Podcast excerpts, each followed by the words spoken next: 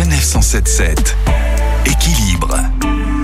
Cette semaine, c'est de nos yeux dont nous allons prendre soin. Évidemment, sur la route, bien voir est primordial pour la sécurité de tous et ça l'est encore plus en cette période. Catherine Géga pour l'ASNAV, l'Association nationale pour l'amélioration de la vue. Alors à cette période, euh, en octobre et en novembre, nous commençons à avoir des conditions euh, de circulation euh, qui deviennent compliquées avec le jour qui baisse beaucoup plus tôt et ensuite nous avons aussi des conditions météo, la grisaille la pluie. Euh, il y a beaucoup de, facteurs qui font que c'est beaucoup plus compliqué de rouler à cette période-là qu'en plein été, naturellement. Et l'important pour prendre soin de vos yeux, c'est de prévenir, d'anticiper, car il y a rarement de signes d'alerte. C'est tout le problème. Parce que lorsque des signes apparaissent, souvent ce sont des signes avant-coureurs euh, de pathologie grave ou alors bien évidemment de choses beaucoup moins importantes comme de la fatigue visuelle ou éventuellement euh, le début d'une myopie, mais qui intervient généralement avant l'âge où l'on passe le permis de conduire. Donc, euh,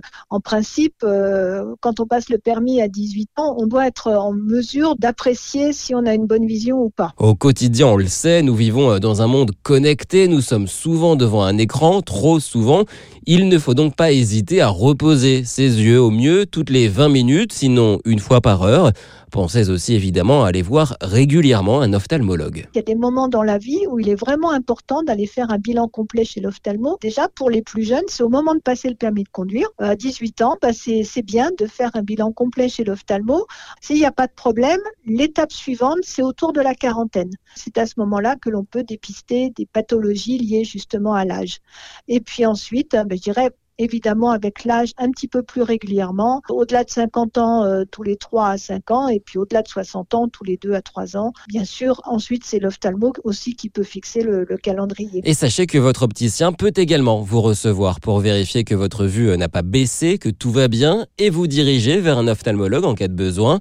Euh, profitez-en, d'autant que ce sont en ce moment les journées de la vision avec les partenaires de la SNAV. Toutes les informations sur le site cmavue.org. Retrouvez toutes les chroniques de Sanef 177 sur sanef177.fr.